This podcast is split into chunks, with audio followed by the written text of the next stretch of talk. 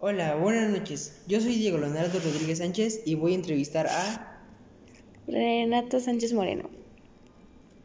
Hoy vamos a hablar del tema de Devan Escobar. Dime, Renata, ¿qué opinas de esto? El caso es muy raro ya que dicen que los videos de comunicación dicen que cayó a una cisterna, pero en los videos no se ve eso.